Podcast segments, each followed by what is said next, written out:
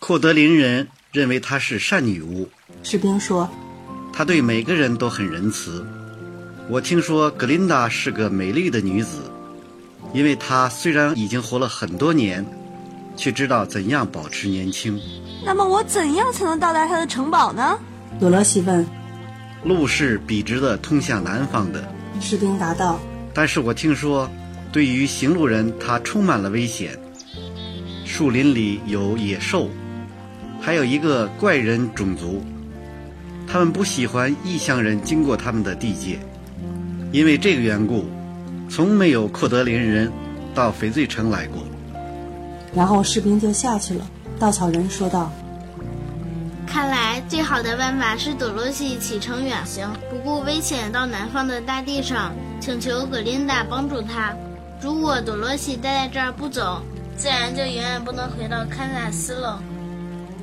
你一定是再三思考过了，铁皮伐木人说道。我思考过了，稻草人说。我和朵洛西一起去，狮子宣布。因为我已经厌倦了你的城池，渴望回到树林和旷野中去。你知道，我其实是一头野兽。另外，德罗西需要帮助和保护啊。说的对，伐木人表示赞同。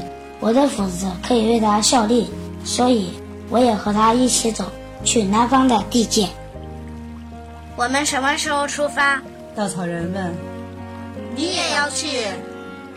他们惊讶地问：“那当然了，如果不是朵洛西，我就永远不会有大脑。